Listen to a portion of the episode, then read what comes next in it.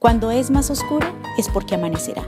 Si bien es muy cierta esta frase y sucede a diario en los fenómenos naturales, pero también a nivel personal o espiritual, Jesús también se vio afectado por esta situación muchas veces. Miremos qué dice la palabra de Dios en Mateo 4:4. Entonces Jesús fue llevado por el Espíritu al desierto para ser tentado por el diablo. ¿Por qué fue llevado al desierto? El desierto simboliza dificultad, problemas, escasez, y es en este lugar donde Dios pone a prueba nuestro corazón. En el desierto nos damos cuenta que no tenemos nada, sino que dependemos de un ser superior. En los momentos de debilidad, el enemigo quiere robarnos la bendición, pero lo más importante de esto no es solamente que estamos en el desierto, lo que cuenta es que sepamos quiénes somos, lo que significamos para Dios y para qué vinimos a este mundo. Una de las primeras cosas con las que Satanás quiso enredar a Jesús era que le demostrara que Él era el Hijo de Dios en Mateo 4.3. Él sabía que Jesús tenía hambre y también sabía el poder que poseía, pero simplemente lo quería hacer caer. Pero más que el hambre física, está la necesidad del alimento espiritual. Y eso es lo que debemos entender, aunque tengamos dificultades, necesidades físicas y materiales, ¿de qué vale saciarlas si nuestra vida espiritual va decreciendo? Es muy claro cuando dice que no solo de pan viviremos, sino de su palabra. Por otra parte, nos dejamos engañar y confundir con malas interpretaciones de la palabra. Satanás la conoce muy bien y le dijo si era hijo de Dios, se lanzara al vacío porque Dios manda a sus ángeles a que lo protejan. Mateo 4:6. Jesús le contestó que no debemos tentar a Dios.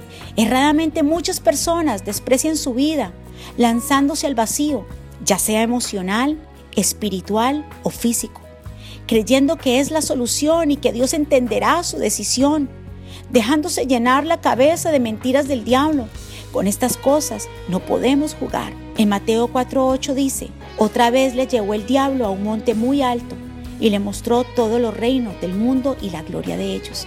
Siempre vamos a querer triunfar en la vida. Muchos querrán fama o ser reconocidos por muchas cosas, pero hay que tener en cuenta de cómo obtenemos esa fama, riquezas o poder. ¿Para qué las queremos si no glorifica a Dios? Si el precio que hay que pagar es adorar a Satanás, entonces está grave la situación. Porque aunque no lo digas y hagas directamente, al desobedecer a Dios, no respetar su voluntad o no tener temor de Dios, lo estamos haciendo indirectamente. En el subtítulo siguiente dice, Jesús principia su ministerio, Mateo 4:12. Es cuando Jesús hace vivo el servicio a Dios con todas las de la ley. Después de haber enfrentado a Satanás y pasar por ese desierto, llegó a él la luz del día y a pesar de las circunstancias y problemas, nada impidió que el propósito de Jesús se cumpliera en la tierra. Se alimentó él y los demás. No le hizo falta pan. Estuvo en varios lugares predicando el Evangelio sin que nadie le hiciera daño. Obtuvo fama sin querer. Ahora es rey de reyes, señor de señores. Obtuvo más de lo que Satanás ofrecía. Todo esto se resume a que antes de que vengan las bendiciones y la claridad nos ilumine, Van a venir pruebas, tempestades, desiertos, cosas que jamás imaginamos que nos iban a suceder. La clave está en permanecer. Aún el mismo Jesús fue tentado. ¿Qué esperamos nosotros? Pero al igual que Jesús somos hijos de Dios y por lo tanto también somos valientes y esforzados. Nuestra sangre es de reino. No somos cualquier cosa.